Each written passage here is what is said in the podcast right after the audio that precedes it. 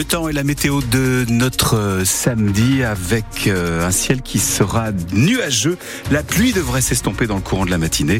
Les températures 9 à 10 ce matin, de 11 à 12 degrés pour cet après-midi.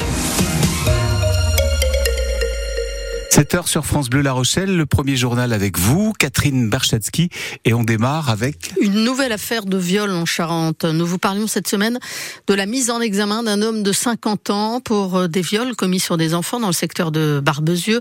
Info que vous pouvez retrouver sur notre site internet. Cette fois, il s'agit euh, d'un quinquagénaire de Moutier-sur-Bohème, au sud d'Angoulême. L'homme vient d'être mis en examen pour plusieurs vols et agressions sexuelles euh, incestueux, Pierre Marsat. L'enquête menée par la brigade de recherche d'Angoulême s'attache à relever tous les faits reprochés à ce quinquagénaire sur une longue période, 40 ans, de 1981 à 2021, précisé hier sur le parquet d'Angoulême. Il s'agit de multiples viols et agressions sexuelles dans le cadre familial. Le mis en cause, arrêté mercredi à Moutier, conteste en partie ces accusations. Déféré vendredi au parquet, il a été mis en examen pour viol et agression sexuelle incestueux et placé en détention provisoire. Sa mère, née en 1947, elle a 76 ans, a été placée sous contrôle judiciaire pour non-dénonciation d'actes délictueux. À ce jour, le nombre de ces victimes s'élève à au moins 7 personnes mais l'information judiciaire ouverte hier par le magistrat permettra de savoir si d'autres enfants n'ont pas aussi subi les agissements de cet homme sans profession connue. Et toutes les précisions sont à retrouver sur francebleu.fr. Un hommage national sera rendu à Robert Badinter. L'ancien ministre de la Justice et artisan de l'abolition de la peine de mort est décédé dans la nuit de jeudi à vendredi à l'âge de 95 ans. Une voix qui plaide, scande, s'indigne et convainc. C'est ainsi que l'Élysée saluait hier après-midi la mémoire de Robert Badinter, fils de déporté, avocat, garde des Sceaux sous la présidence de François Mitterrand. Il était un militant infatigable des droits humains. Son éloquence, sa passion du droit et de la justice a aussi inspiré des générations d'avocats, comme a pu le constater Sébastien Sabiron au tribunal judiciaire de Paris. À la sortie des salles d'audience, la disparition de Robert Badinter suscite une émotion sincère chez maître Julia Bénèche, 30 ans, avocate pénaliste. À l'âge de 20 ans à peu près, où j'ai, euh, on m'a mis entre les mains un petit peu par hasard euh, ces livres, l'exécution et l'abolition. Ça a été une claque énorme. Ça a été un vrai moteur euh, dans mon souhait de devenir avocate pénaliste. c'est une figure très très importante pour moi. Maître Joël Verba a lui été étudiant de Robert Badinter à l'université Panthéon-Sorbonne. Professeur émérite, il y donnait un cours sur les institutions judiciaires. C'était une matière un peu ardue, un peu austère, mais lui, il y mettait beaucoup de passion. On était euh, impressionnés d'avoir cours avec lui. Il était très courtois, il nous prenait au sérieux. Je ne savais pas encore que je serais avocat. Je regrette, avec le recul, de ne pas avoir suffisamment profité de sa présence. L'éloquence, la rigueur et la ténacité de Robert Badinter qui inspire ses confrères pénalistes, dont maître Vincent de la Morandière. Ça nous arrive souvent d'être parfois désespérés par des jugements qui nous scandalisent ou qui nous choquent. Et en fait, l'exemple de Badinter, pour nous avocats, c'est un exemple de constance et d'acharnement. C'est-à-dire qu'il n'a jamais laissé tomber. Sa lutte pour l'amélioration des conditions de vie en prison a également marqué cette génération d'avocats dont Robert Badinter souhaitait qu'elle reprenne le flambeau de ses combats. En Charente-Maritime, on retiendra que Robert Badinter a permis de faire suspendre la condamnation à 18 ans de réclusion d'un homme accusé d'avoir tué à La Rochelle une professeure de piano de 76 ans.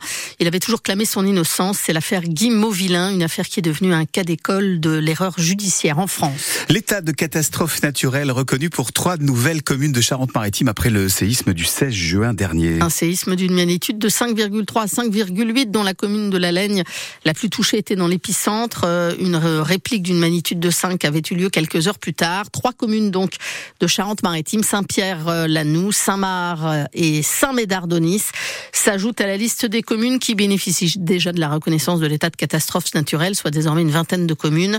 159 autres qui en avaient fait la demande n'ont pas été retenues. Elles peuvent encore formuler un recours. Les sinistrés ont maintenant 30 jours maximum pour euh, contacter euh, leur assurance et déclarer leur sinistre.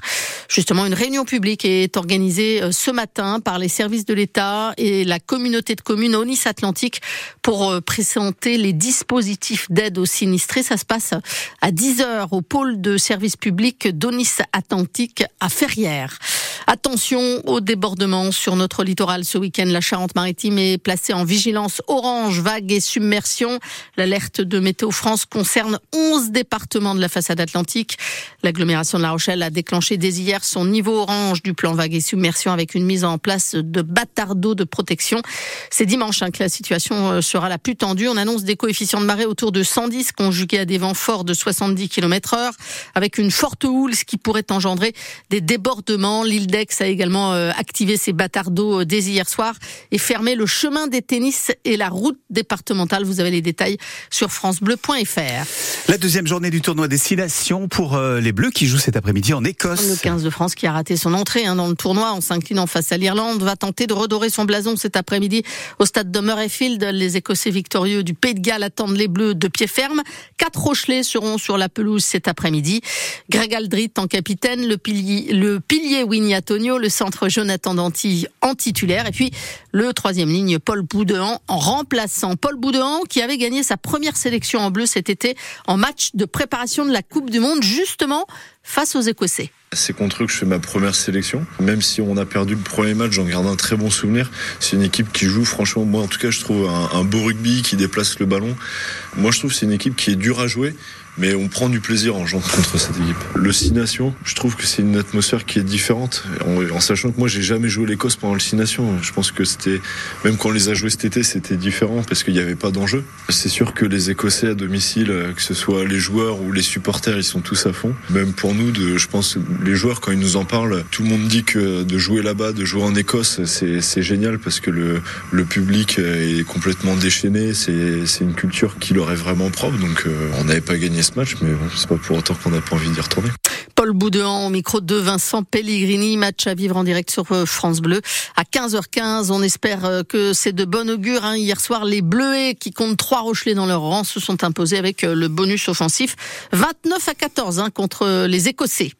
Victoire également du SA15 hier soir lors de la 19e journée de Pro D2. Le SA15 qui recevait le Biarritz Olympique hier soir au stade Chanzy s'est imposé 29 à 24.